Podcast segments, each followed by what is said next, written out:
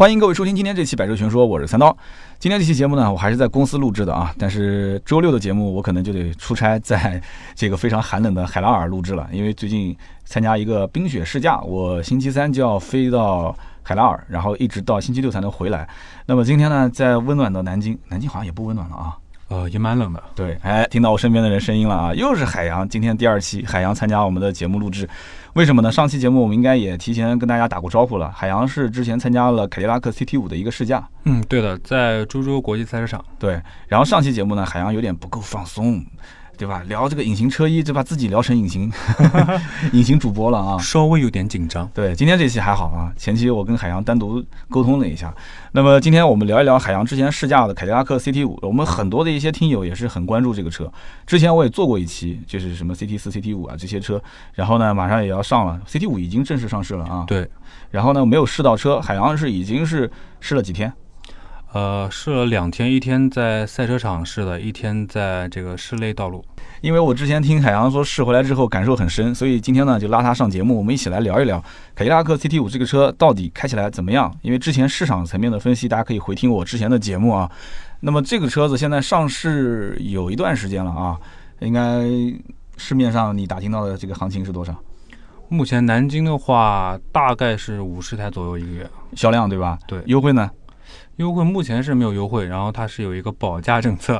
什么叫保价政策？就是说啊，它能保证，如果说它在你买的一段时间内，如果它降价了，它会把这个钱再补给你。真的吗？确定吗？目前是这样的。啊，我打听到了这个，因为我自己也做车行嘛，我从我们车行的这个批发经销、批发商的这种渠道去看的话，价格似乎好像是有松动哦，啊，是有些松动哦。所以大家如果说要买车的话，想买凯迪拉克 CT 五，你可以自行盾牌。你看，又是植入一个广告啊，可以自行盾牌。凯迪拉克的 CT 五，很多人其实还是期望它是有比较大幅优惠的，对吧？对的，因为之前那个 ATS L 上市的时候，大家都知道的价格，对吧？优惠幅度比较大，所以大家都很期待，说，哎呀，凯迪拉克的车我能不能？是以那种捡漏的心态去买，对吧？对，就是像捡宝。嗯，但是现在目前来讲的话，因为毕竟是刚上市的新车，又是一个就是正儿八经的，没有没有过任何之前还有换代啊、小改款，它就是一个纯新车。对的，对的。所以很多人就是刚开始尝鲜的也会有嘛，前期的价格稍微挺得高一点也很正常。那么先听听海洋去评价评价，就这车你什么个感觉？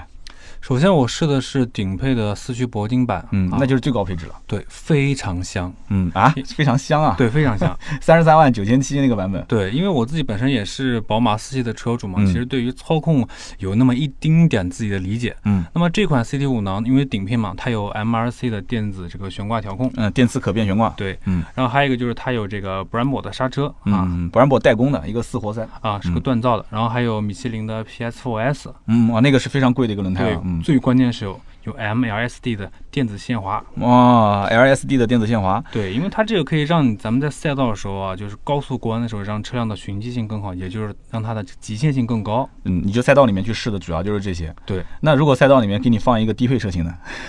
呃，这个的话没有试过，因为所有的给的都是最高配的。对，因为我们试的都是啊，它有两个外观嘛，为了让大家更能接触两个外观，一个是风扇版，一个是运动版。嗯，那所以它底盘全部都换的是顶配的底盘啊，是这样子。就是我们开的都是顶配。对，前期我在网上看一些同行的早先的试驾，对，拿的全都是铂金版的车，全都是最顶配的车啊。所以你看，所有的那些小编出来的文章都是电子可变悬挂、LSD、声浪模拟、Brembo 的这个代工四活塞的卡钳，我全都是这个。我当时我当时看我都震惊了，我说哇，CT 五的车全系都是这样吗？不可能吧？然后后来正式公布配置的时候，才发现哦，原来这个是铂金版，对，顶配才会有。对，而且后来我详细看了一下它的配置和它的报价之后，我发现其实呃，它的主动安全配置这一方面也是在顶配上才有。所以我不知道你有没有去看它的这个配置，有看吗？呃，稍微了解了一下。对你像你除了刚刚讲的这些以外，包括像什么车道保持啊，包括车道偏离预警啊、并线辅助啊这些，它都是在铂金版上面才会有。对，其实像现在目前来讲，这个级别的车型，应该讲不是说凯迪拉克 CT 五做的不够好，其实已经是一个非常完善的产品了啊。但是同级别的对手真的一个比一个强。其实也还好啊，嗯，因为它主要打的就是三系啊、A4L 和奔驰 C，嗯。呃，这三家其实我之前有了解过，他们其实对于主动安全配置方面呢，也没有很全面。对，但是在二线豪华品牌，比如说像讴歌啊什么，他们做的就还好。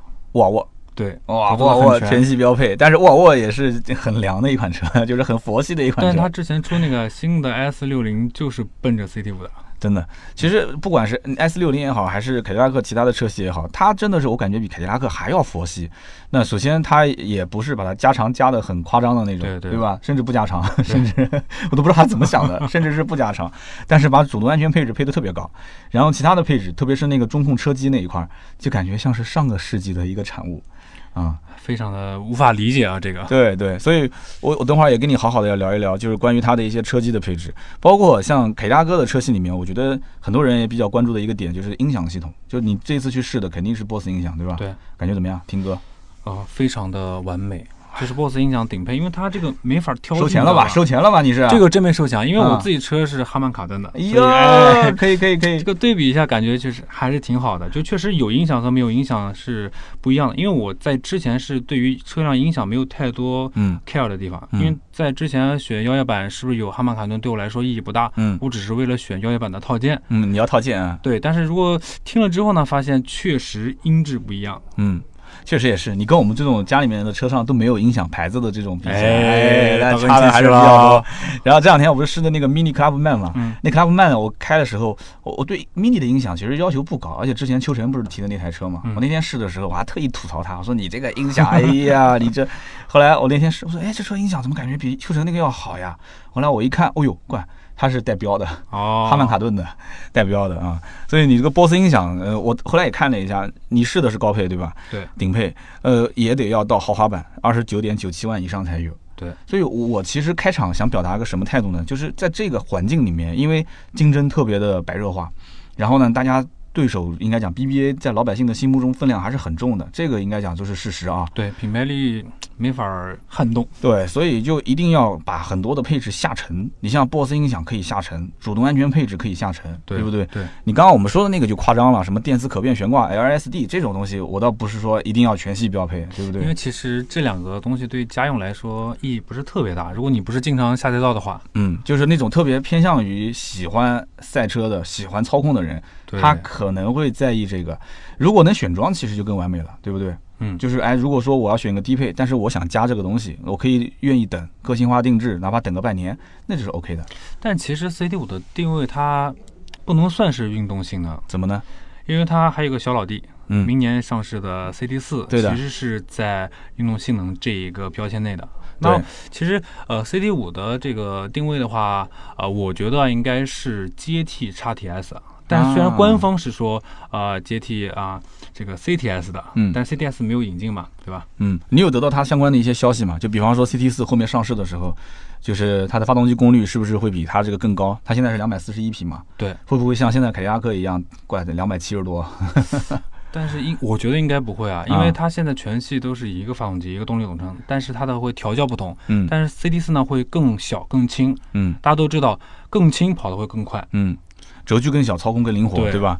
所以大家也是一直在分析这个问题点，就是说 CT 四将来也要上，CT 五现在这么一个定价，那 CT 四今后的定价会不会比 CT 五更低一些呢？对不对？然后它如果更低一些，再结合优惠，如果像现在的 ATS R 一样，两百七十九匹，然后变速箱再变一下，现在不都是十 AT 了吗？对，呃，现在之前的 ATS L 还是个八 AT 变速箱，就大家不管怎么讲，就是觉得人买东西都有一种，一个是喜新厌旧，二一个呢就是有一点占便宜的感觉，对的，是的，对吧？就感觉到，哎呀，怪这个都是最新的，哇，好香啊！然后价格再结合一些优惠的话，那就更香了。你看现在现在上市的宝马的三系卖的比较好的这个三二五 Li，对吧？对，现在就卖的比较不错的，它其实终端的优惠幅度，很多人觉得还是不给力啊。其实已经优惠到差不多三万了。因为习惯嘛，我觉得是惯性思维，就是你觉你觉得它肯定会优惠到那个价格，你现在买那是不是亏呢，还是怎么样，对吧？对对，然后人都是不满足的嘛，对，然后奔驰的 C 现在优惠应该能达到四万出头了，但是大家还是不满足，还是觉得有点纠结。再加上他现在用的这种就是加这个四八伏1.5 T 啊，对，就觉得还有点 套退了感觉。以前好歹还是个二点零 T，我现在车行里面就是咨询买车的一些人，很多都会提出这样的一些质疑。说，哎呀，这这个车听说以前是二点零 T 的，现在怎么变成一点五 T 了？特别是一些女车主，对，她都不太懂，所以就就就很纠结。甚至于有的人，我讲你不要不相信啊，嗯，有的人看完 C 之后再去看奔驰的 A 级，他觉得 A 级反而更香，哦，因为他你你不太理解是吧？因为他觉得说，哎，这个不理解。反正反正都是开嘛，反正都是奔驰嘛，他觉得哎那个 A 级反而便宜嘛，然后内饰那个大连屏，是反而更帅更漂亮。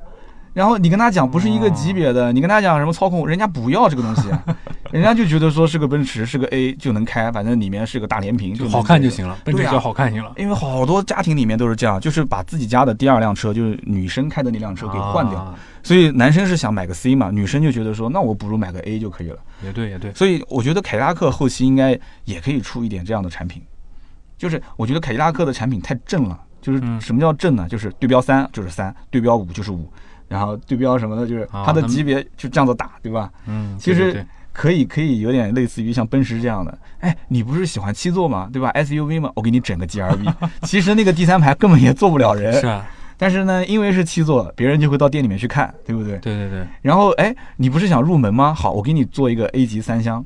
A 级三厢其实正常的就是对于车辆稍微有点了解的，或者是喜欢一点的这种是正常居家啊，就是定位是比较，我们觉得就是定位奔驰应该至少是从 C 往上走的。嗯，对，基本上应该都是这样。哎，他就出个 A，然后出个 A，价格给它拉低一些，拉的还不算太低，其实定价也也比像宝马的一系三厢跟这个奥迪的 A 3其实都要高，对，A A 级是要高一点。要高很多，高好几万，所以别人还是觉得香嘛。所以凯迪拉克完全是可以打这种路数嘛，你觉得是不是？嗯，他明年出 CD 四，我觉得会好一点。他应该出个 CD 三，CD 三，哎，说不定，说不定啊，说不定两年之后也能出一个。两年之后就就凉了，太迟了，就趁热打铁，直接 CD 三就上来嘛，对吧？做一个减配版的，也对，也对。然后发动机功率再小一点，通用反正发动机都很多的嘛，对吧？对对对对。做一个小三缸的，对吧？哎，我觉得这个这个通用厂家可以听一下啊。啊，应该是挺香的，对不对？然后我之前就是在网上看了很多的一些这种，包括 4S 店就是现车啊，包括之前的车展，我外观内饰全都看了，那个包括十九寸的那种枪灰色的多幅轮毂啊，对对对，就是你真正去开起来，你能不能讲讲自己的感受？就是它到底悬挂是偏硬还是偏软？然后整体的操控，方向盘偏重还是偏轻？然后车内的一些静音的程度，感觉跟你的这个四系比怎么样？嗯、首先我先说它它一下这个循迹性吧，嗯就是咱们在呃弯道中的这个循迹性，主要是底盘的这个软硬程度嘛，嗯对吧？那底盘的话，首先它的底盘是因为我们是带那个电磁悬挂的，嗯所以是它可以一秒钟一千次左右的这个调节。嗯所以在我看来，它的底盘是完全足够支撑的，就是也就是说偏硬的，嗯因为咱们在赛道当中是必须要稍微硬一点，才能支撑住你你整个的车辆的一个动态。对。那么其次呢，其实它的这个呃静谧性，我觉得啊，嗯呃，因为我们当时是高转开嘛，嗯，都用高转速在开啊。对，高转速本身它的这个呃声音就会稍微大一点，嗯加上它还有那个引擎的这个引擎的声浪模拟系统，啊，更刺激一，下咱们这个啊荷尔蒙啊就是三千转之后，对吧？对对对有一个 ESE 的声浪模拟啊，感觉怎么样？假不假？那个声浪模拟假，因为当时可能在开赛道比较爽啊。嗯没有太 care 这个，沉浸式的啊，对对对。发动机可能本身也有真实的声音会传进来。对，这个就我想到了之前试的那个雷克萨斯的 RS。那嗯个 RS 的声浪模拟，哇，那好假啊！你打开之后跟关掉之后的感觉，完全就是一个天一个地。嗯，还有 i 八也是的，嗯，对，所以大家有机会也可以到店里面去试一试，就去感受一下，就这个 ESE 的声浪模拟系统，你踩到三千转之后，嗯，哎，就能感受出来到底怎么样。但是它有个标配的其实挺好的，嗯一个是它那个电子助助力转向和那个刹车的这个助力嗯是可以调节的，它有一个 My Mode 系统，就啊根据咱们的这个呃，可能你觉得方向盘这个这个稍微圈数大一点啊，还是小一点啊，嗯是不是适合女生啊，是男生，每个人手感不同，刹车不同，可以自己调节，对这个是比较好的。那我再问你一个问题，就是这个车现在你开上去的感觉，就是第一脚油门轻踩的时候，你感觉车窜不窜？因为之前我开凯迪拉克，不管是 CT 六也好，还是 ATS 也好，起步的时候感觉都特别窜。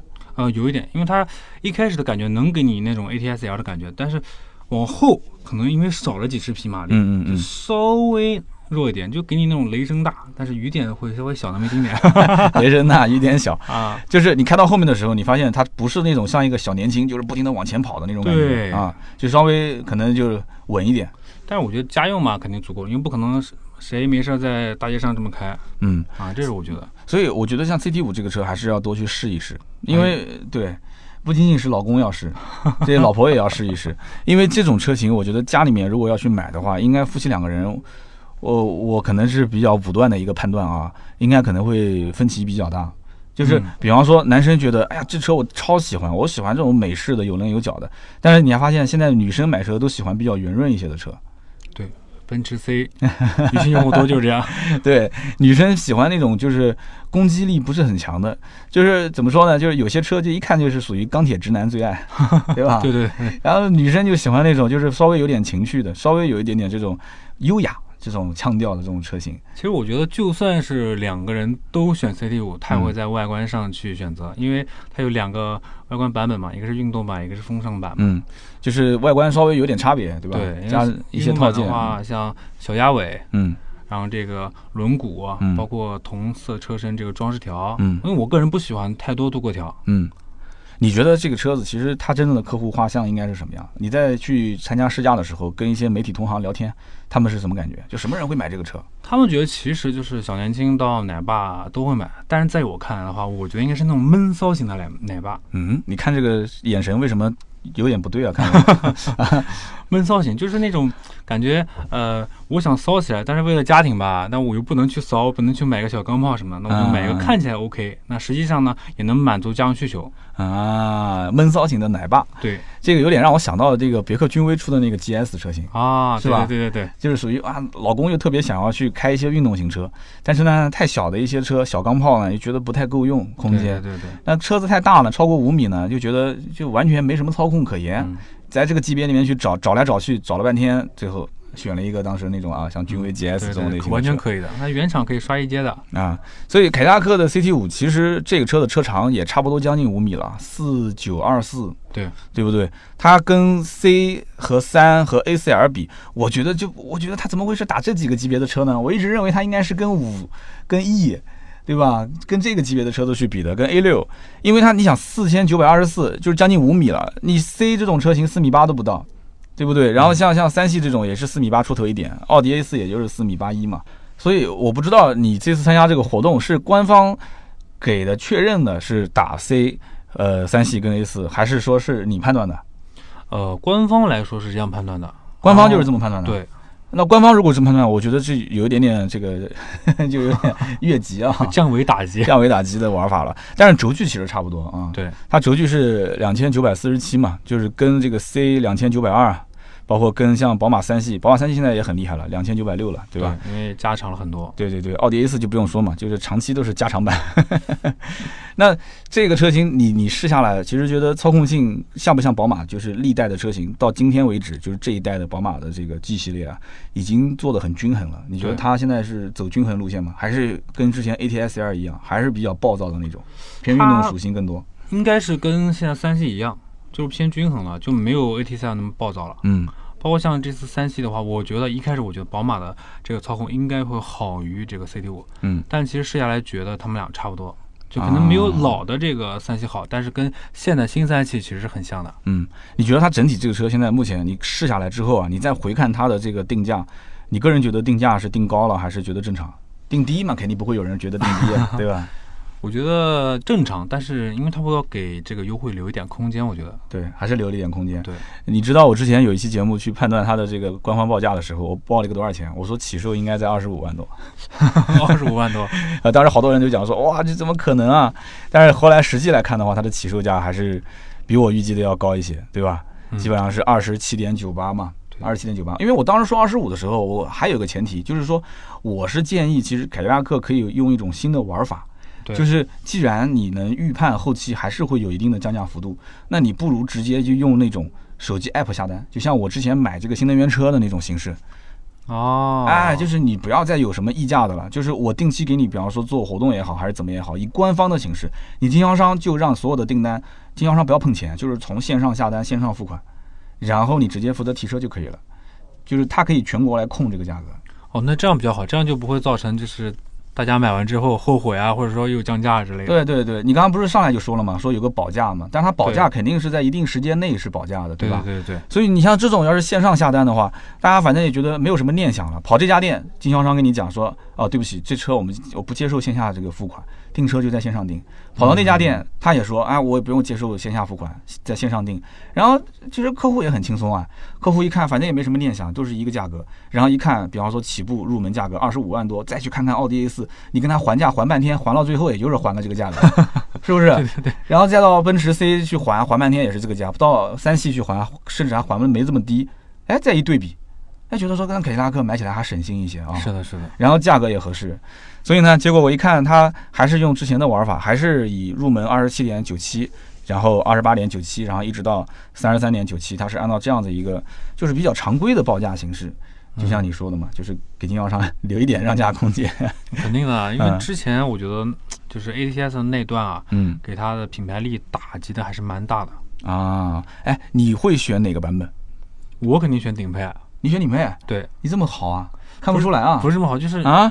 我觉得如果就是说跟年轻人选它的话，一定要选顶配。但是如果我的预算不够，嗯，那肯定至少选运动版往上。运动版往上。对，那个豪华我看配置还是不错的，对吧？但是我后来在这个呃就是批售的行情里面看到了，它目前来讲关注度比较高的还是入门。还是入门，对，所以我也觉得很奇怪。所以后期我想有如果在销售凯迪拉克的这个经销商的朋友啊，也可以在我们的下方的留言区啊，跟我们一起讨论讨论。但它入门其实配置很低啊。呃，对，就要看，就是因为它标配的东西也还不算低，但是呢，入门级其实你比方讲啊，嗯，它最低配连倒车雷达都没有，对啊吧？但是是不是会有的人是这么想的？那我既然要个标，呃对吧？你倒车雷达没有，我花个两三百块钱，我自己装一个，那就不能开了吗？这不就能开了吗？而且它中控那个十寸大屏反正都是有的，对不对？对对对，完了之后，主驾驶那个液晶小屏幕，你不是顶配也不是八寸屏，反正都一样。顶配也不是全液晶的。对，而且顶配也不是全液晶，也是个八寸加两个机械。对，所以还有些人就觉得，反正你看入门级也就是一个嗯皮质加织物包裹，对吧？对你不是到豪华以上，也不是真皮座椅，反正那就不如买个入门版的二十七或者是二十八的这个价位的，对不对？嗯结合一点优惠。二十八的话加优惠下来，应该可以能触及到那些买日系合资车的了，对，呃，但最起码也是定位到 B 级以上，对吧？对不对？因为它现在你想 A 级车也很便宜了，现在 A 级车就是如果是合资的普通的 A 级车啊，嗯都是基本上二十预算以内，十五到二十之间嘛。嗯，差不多。你必须是在 B 级以上的车型，然后才可能会往豪华品牌去购一购，就预算至少是二十到二十五，然后购购购购购到最后发现，好像购奔驰跟购宝马有点吃力，啊，很吃力了，都是三十出头嘛，啊打完折也是二十大几嘛，对，然后就看看，哎，凯迪拉克好像能够到，然后跑过去之后一看，又是个新款。有些人他可能会在这种思维的路径里面选择了一个凯迪拉克的入门版，哎，我觉得有这种可能性，所以这个讲的蛮有道理的。哎、所以有如果是凯迪拉克的经销商的朋友，在在体系内啊，也可以跟我们去聊一聊。然后就就说说这个车子的一些，比方说像座椅的舒适度，你觉得呢？就你自己也是平时坐宝马的四系，你坐这个车感觉怎么样？其实包裹性还行，但是它不是那种运动座椅，嗯，所以说它那个侧面的支撑不是非常好，就是你在激烈驾驶的时候，两边的这种包裹性不一定很强，对吧？？会差一点，但是你要看它的定位来说的话，你不好吹毛求疵。啊、就还是偏舒适对路线多一些。后排呢？后排座椅有没有把那个小座椅板 就腿部支撑这个位置缩短啊？这个还好吧，因为我在后排坐的时间不多，嗯因为基本上我们都是在前排坐，所以后排我觉得就是刚刚好。嗯，那油耗表现呢？你这几天试的过程中有没有关注这个点？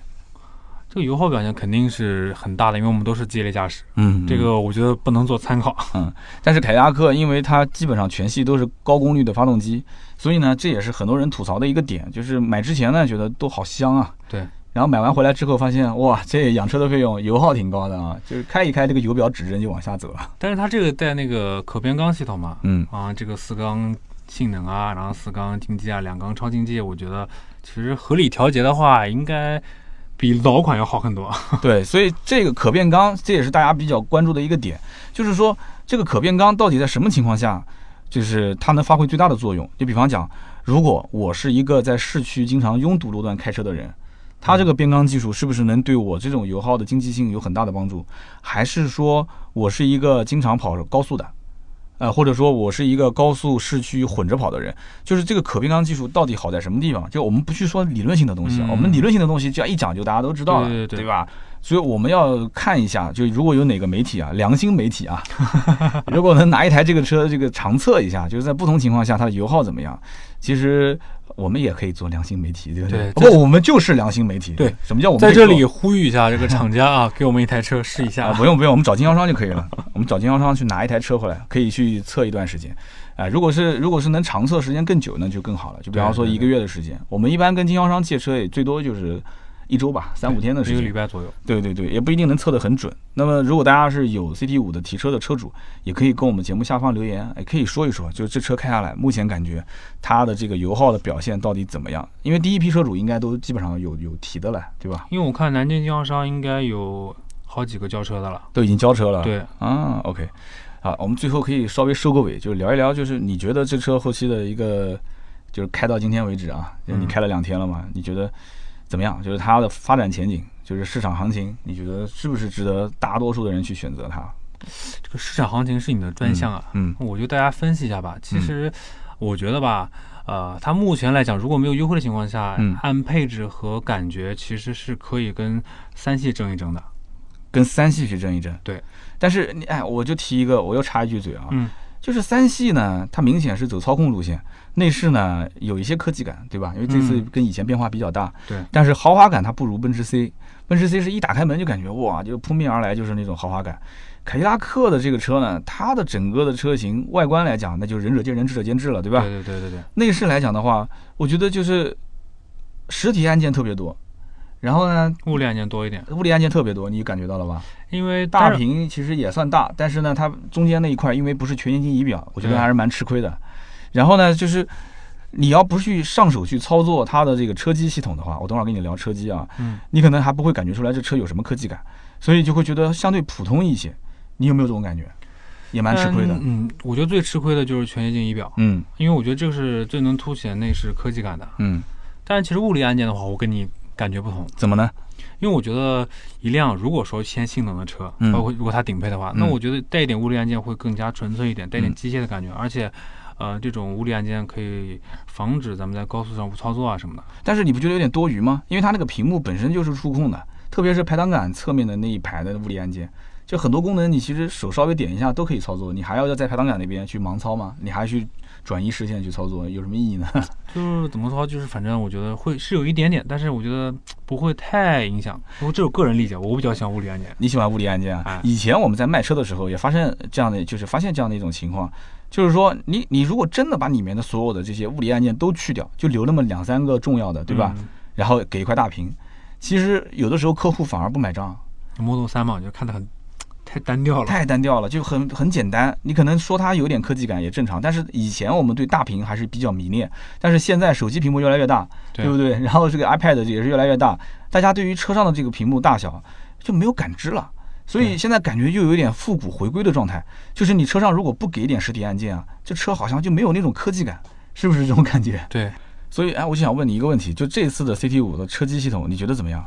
用起来，我觉得还蛮顺畅的。嗯，怎么？包括它分辨率也很高，但是我这次去主要是跑赛道，所以对嗯这些车机上就是没有太多去操作它，但只是说，呃，跟我的自己的私系相比的话，就嗯宝马的车机系统的话，其实呃操作还可以，就是至少流畅度是很好的，就它没有出现卡顿或怎么样。你没你没有试它的那个车联网吗？这网没没事，啊，遗憾遗憾遗，憾也真是比较遗憾，因为时间也比较紧，就两天时间。两天时间也不算紧了，但是你们都主要是动态，对吧？。对，所以你下次去试车的时候，我觉得现在大家比较关注的点，应该讲，呃，车联网这个是很重要的。现在 WiFi 就是空气啊，就是一定要联网才行。嗯，所以我之前了解到的就是凯迪拉克，其实它的一系列的车型，特别是通用的一系列的车型，车联网的车机做的还是不错的。就是它的可联网性，就是可娱乐性还是比较好，唯独有个什么问题呢？啊，就是它的这个界面做的不是很不是很时尚，不是很欢神是吧？，对，不是很有那种科技感，所以它那个车机界面，我觉得真的，如果有有厂家的人听到的话，就可以好好的想一想了，是是不是能够稍微的与时俱进一下，就没有那种高级感。讲白了，啊。你没有感觉到吗？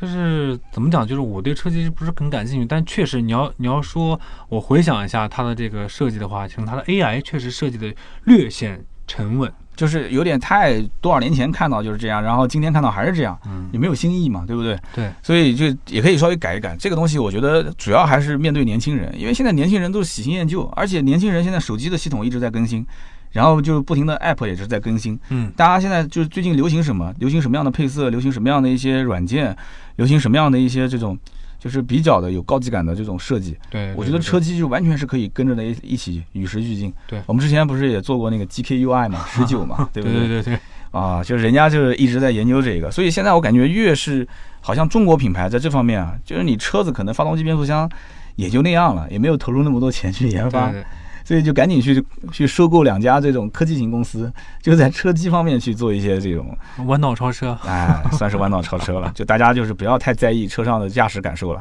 你就把你的心思放在这个听歌上面，对吧？什么变速箱顿挫啊这些，就就稍就随他去吧。行啊，那我们今天其实聊那么多啊，海洋也说了这次去试驾的感受，就总体来讲，海洋是挺看好这个车的，对不对？对，那后期的话。这个它的订单现在目前应该是全国一个月三千来张吧，差不多，差不多吧？你看到的数据，嗯，十月份刚上市，嗯，三千，来张，三千来张。那么后期的话，因为像这个级别的卖的好的车，基本上都能将近上万辆，对，啊，一万台左右。所以凯迪拉克后期的这个销量到底能达到什么一个标准呢？大家也可以在我们节目下方去评论评论，就是说能不能一年卖到一个月卖到个五千多台、六千多台，能不能这个 BBA 的车子稍微给他们施加一点压力啊？就是，就大家如果在选车的过程中，呃，如果你要是看好这个车想买的话，你想买它的初衷是什么啊？你是嗯看重的是操控，还是说舒适度，还是外观？就对于它的后排空间，哎，对这个也可以说一说后排空间。以前我们一直认为凯迪拉克其实是属于就是美系车不太会偷空间的那种类型。对你这次坐在后排感觉怎么样？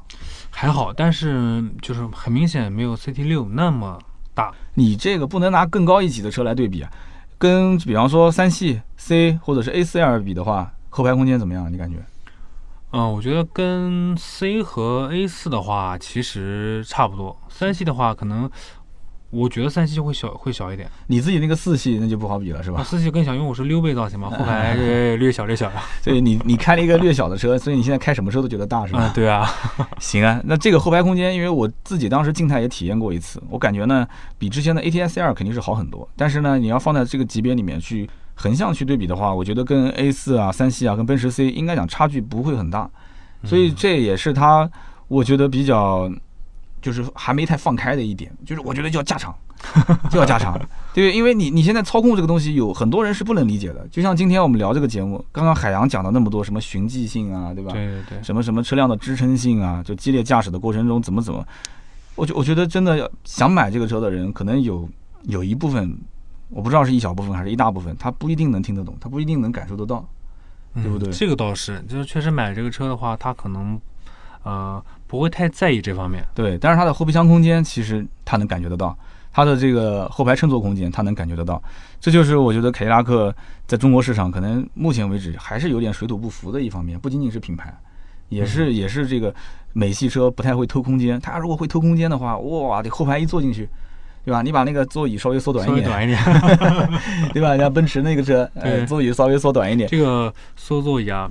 本田比较擅长，本田是吧？哎，座椅短短的。还有一种就是把那个座椅，就是变得填充物稍微的，就是不要太厚实啊，薄一点，薄一点。哎，也会有。我跟你讲，有的车，哎，你这个时候就会感觉这车内不仅仅是前后排的空间大，你会感觉两边也很宽敞。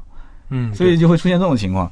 所以你看凯迪拉克这种美式豪华，外观上来看特别大，但是坐进去感觉，哎，外观感觉很大，但是坐进去没有那么大的感觉。哎，我估计可能有些人会有这种失望感。哎，你当时上这个车的时候，你有这种感觉吗？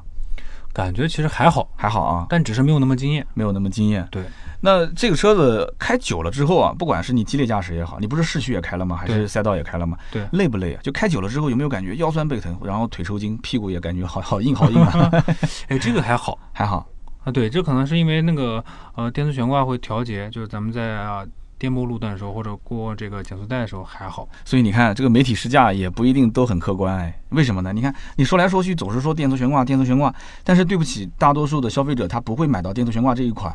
但是我没办法，我没有试过呢，我也不好讲，所以吧？对啊，所以这个真的是厂家应该也考虑一下，就是像我们做做媒体也要去传播嘛，你不能总是给电磁悬挂这一款，不能总是给最顶配的，是不是？嗯，这个我们我们改天自己去经销商去试一试，我们就去试试它的这个入门版本。可以可以，就是甚至于那个就连倒车雷达都没有的 最入门的版本，我们去试一下，因为这样的话你聊出来的东西就更接地气嘛，对不对？对对对，老百姓天生是听到你的这个感兴趣了，然后去试车去感受一下，要不然的话你说了电磁悬挂什么 LSD 这些，我的天，跑到店里面啥啥都没有，去想买的这个配置 什么都没有，那就会很尴尬。行啊，我们今天其实聊那么多啊，其实海洋也说了他的一个驾驶感受，然后我其实还是结合一个市场。嗯，带着聊了聊，就是 CT 五这个车目前这个价位，然后这样的一种定位，有它的一些优势，但是呢，其实也有它目前还没有太放开的一些点。嗯，对，其实我刚刚前面一开头就提到了，就是完全是可以把很多像波斯音响、主动安全配置这些，在下放，对，完全就可以下放。然后包括它的这种，呃，这个打法是不错的，就是像这种运动的外观套件，对吧？对对对。然后跟它的这种时尚款的套件之间做一点点区别。然后这个呢，我觉得后期应该还是要做年度改款，就是说当。去发现市场上大部分的人都偏向于，比方说是买运动外观套件的，他就可以把运动外观套件这个版本再做一个入门的配置，啊，就是对对对吧？就是把价格再往下下放一点，倒不是说我是官方降价，你就出一个运动套件版的这个这个入门版啊，或者把这个运动版的这个配置稍微往上顶顶，哎，其实都可以这样操作。这样的话，其实就让很多人，就年轻人。兜里面虽然说银子不多，但是呢又特别想要那啥的，想要开开这种有有一些运动属性的车。说白了就是去打这个像奥迪 A 四啊，包括像三系跟 C 这种它的空白市场。对，对不对？对，三系本身就运动，但是三系带运动套件，哎，它这个配置又稍微高一点的话，价格就不便宜。对对对，主要是这个价格。然后奔驰 C 的话，你稍微想要配置好一点的，也价格都很高。对。然后哎，凯迪拉克你就打它一个错位的市场，这个时候你带个运动套件，再把它的这些。呃，主被动安全啊，包括一些，就刚刚我们讲的这种枪灰色的轮毂，嗯，啊，什么 Brembo 的刹车，你稍微给它配一点，Brembo 刹车反正是代工的，你不行你就你就 你就对吧？那个高配就代工更好一点嘛，就是 低配的时候就是各方面。高工的话，这个高配的话就是那个锻造的，对，低配的就是普通的。刹车性能各方面 对吧？稍微调低一点，它也能接受啊。讲起来是个 Brembo 对吧？车身同色的这个刹车卡钳，主要还是这种营销的手段。因为整车的悬挂系统、底盘系统，包括它的动力系统，如果都一致的话，驾驶感受差别不会特别的大。对，你无非就是那种追求极致体验的人，可能会去稍微的更强调一些这种，呃，装备啊，或者是性能上的一些提升。是的，啊，行啊，那我们今天就聊那么多关于凯迪拉克的 CT 五啊，这海洋兄去试驾回来，呃，他的一些感受。那么后期呢？呃，应该周六这一次的话，我不一定能上线这么早。就是这次到海拉尔去做冰雪试驾，大家还记得吗？我们去年也聊过一次，叫做三万多块钱的课程，你有听吗？我有在听，你有在听啊？啊，那期其实聊得挺嗨的啊。是三万多的课程，怎么在冰雪天进行漂移、进行试驾，还教大家了很多的一些方法，什么视线看向远方。然后这次呢，其实不仅仅是一个冰雪试驾，而且是一个。这个 BMW 的一个 Mission Three 就是宝马是应该是三行动啊，对对对，宝马三行动的一个总决赛，应该是也是定在那个地方，所以呢，也可以关注关注我的微博啊，百车全说三刀。之前是不是拿过三行动这个不是三战赛是 C C 的是吧？啊，三行动的分站，对我也去打过，拿了一个名次，但是那个其实就带玩的，那个主要是给车主的。那这次看你了，当时的 C 其实我的成绩也很好，实话讲，但是 C 当时是因为它是算团队成绩。啊，团队成绩，我们的一个团队里面女生特别多，那完了。结果有个女生开这个往前开的时候挂了个倒档，所以就结果我们的成绩非常差。当时南京这边派了两个人去嘛，然后我这个成绩不是很好嘛，然后但是另外一个人竟然去了美国。拿了一个名次去了美国哦，那可以的。全国总决赛嘛，就是当时我记得印象很深，是在四川那边的青城山嘛。我前两天不是刚从青城山回来嘛？对对对，青城山都江堰那边，然后做了一个比赛。行啊，那我们今天就聊那么多。如果呃星期六上不了线的话，那我们就是下周三跟大家好好的聊一聊，就是这次去海拉尔试驾的一个感受，讲一讲冰雪试驾的一些故事。那么另外呢，就是好久好久没有聊这个汽车圈的历史人物啊，就是一些很传奇的一些人物的故事了。啊，海洋呢也是我们的编辑，有机会呢你也可以整理一些。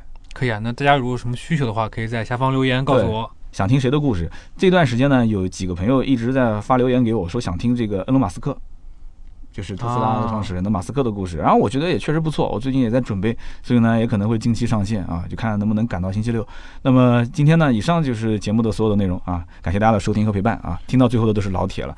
感谢大家，也谢谢海洋兄啊，今天参加我们的节目。以后呢，去海洋试驾结束之后呢，我们讨论讨论，有值得分享的，我们就再拉着他一起来上啊。好，今天今天这一期海洋确实放松了很多啊，但我的话也很多，下次我希望我就话少一点，你多一点。这个主次还是要分清楚啊！不不不不，你可以主，你可以主，没有任何问题，就当自己家一样。我怕粉丝不买账哎。不会的，不会，我们听友其实很好的，大家都挺喜欢你，说你的声音还蛮有这个特点的啊。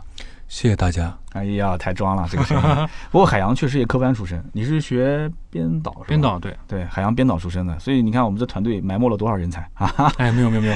行行行，那以上就是今天节目所有的内容，感谢大家的收听，也希望大家多多在节目下方留言和互动。留言互动是对主播最大的支持，而且每一期节目的下方呢，我们会抽取三位啊，赠送价值一百六十八元的芥末绿燃油添加剂一瓶。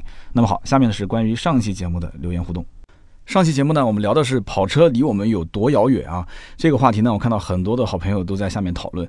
有些人呢，觉得说这辈子可能都碰不到跑车了，但是也有些人跟我一样，还是觉得跑车应该还是能够一够的。但是，呃，还是有点怕啊，觉得这个跑车是不是？这个一个养车的费用，二一个跟自己的身份、跟自己的年龄都不太相符。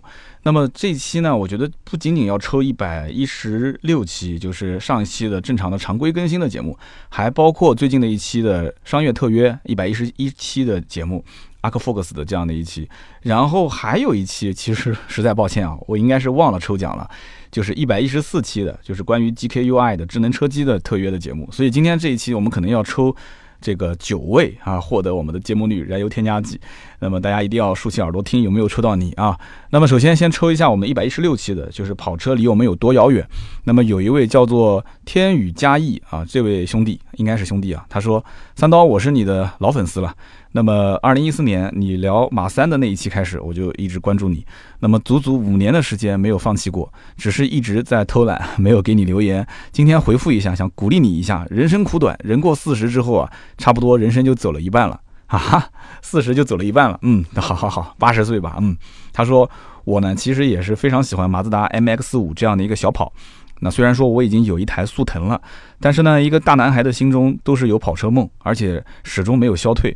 他说：“我坚信我会拥有，也希望呢你也能早日圆你的跑车梦。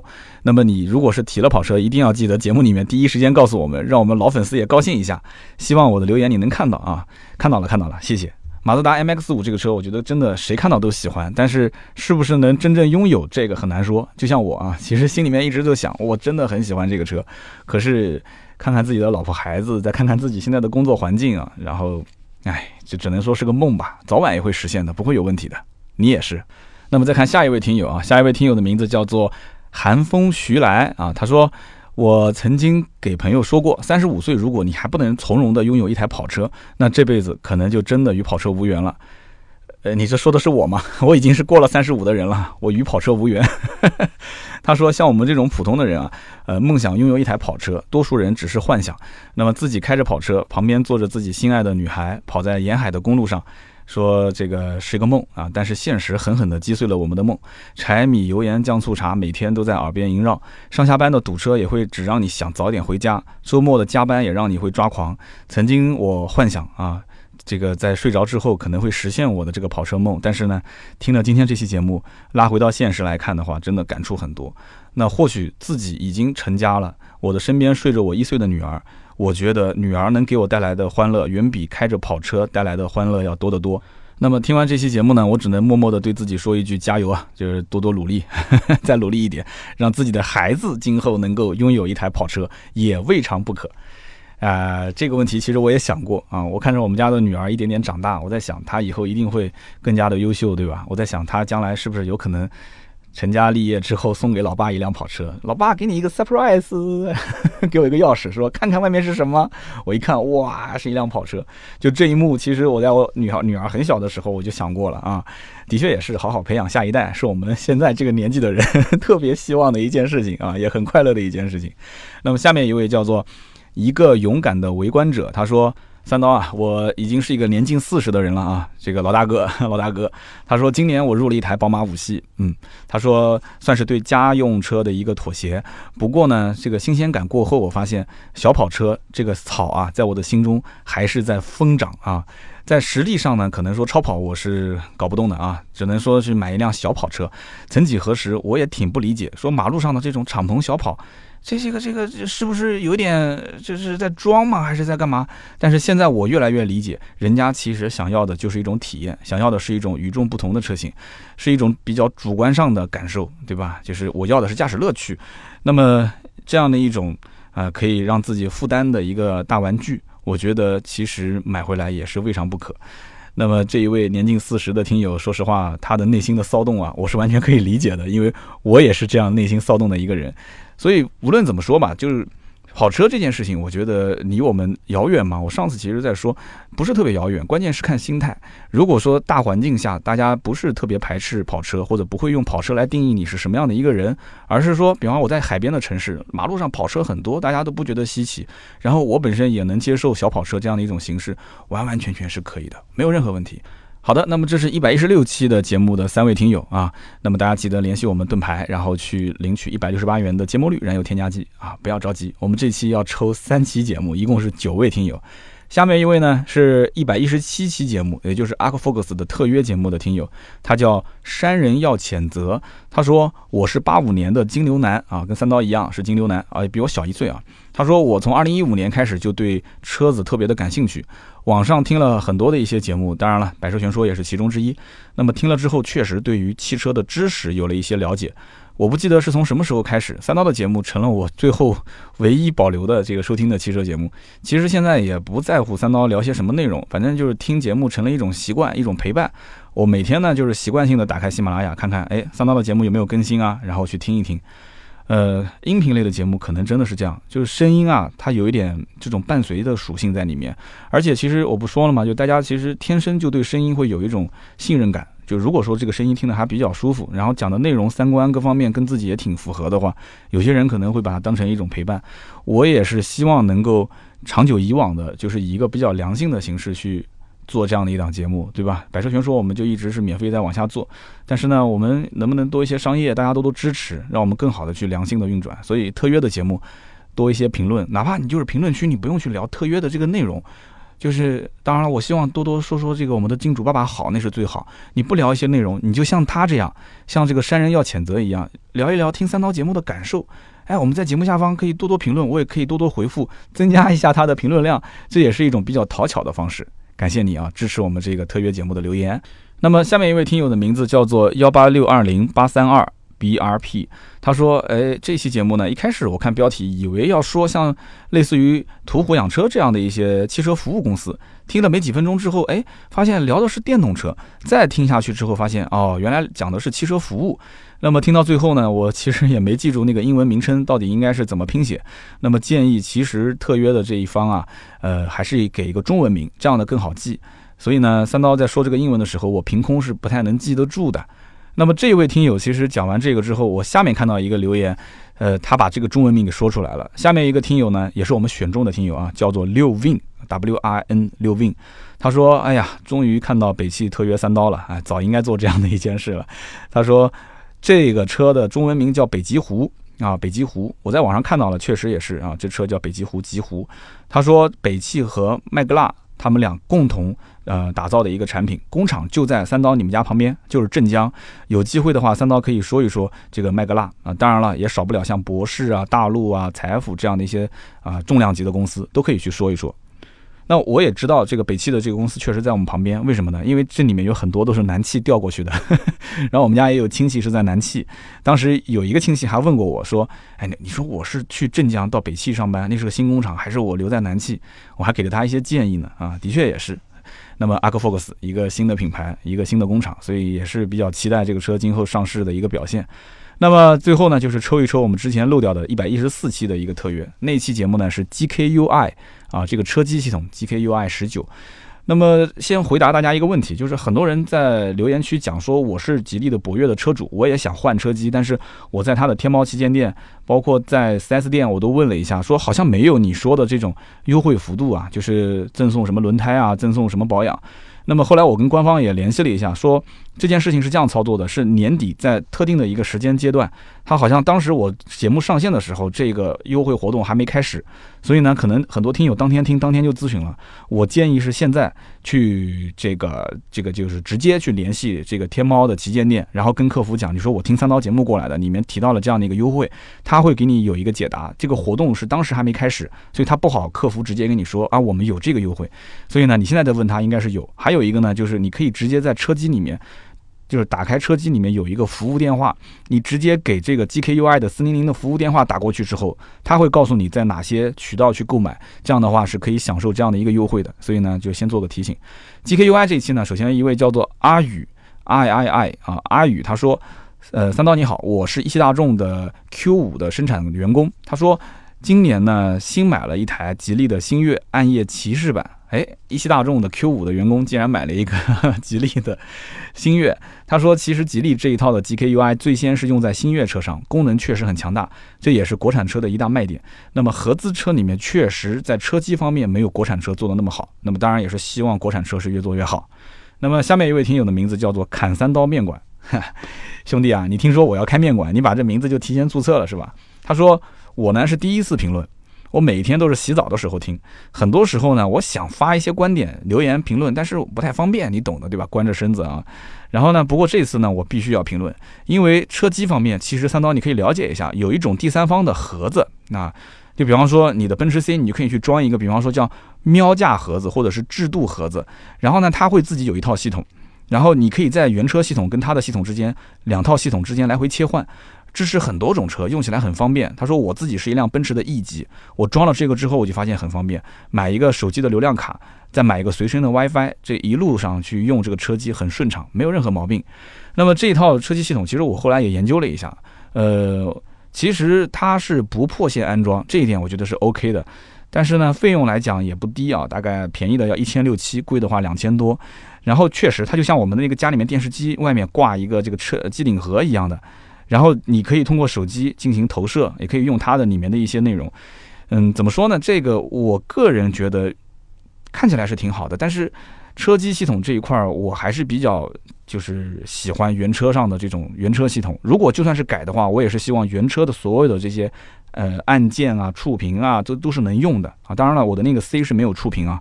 我不太希望就是后加装，特别是还拖一个盒子在车子的外面这种感觉。但是确实我看了一下这里面的一些车主的评价，这种外装的车机系统，有一些特别喜欢娱乐化比较好一点的，功能比较多一点的人还是能够接受的。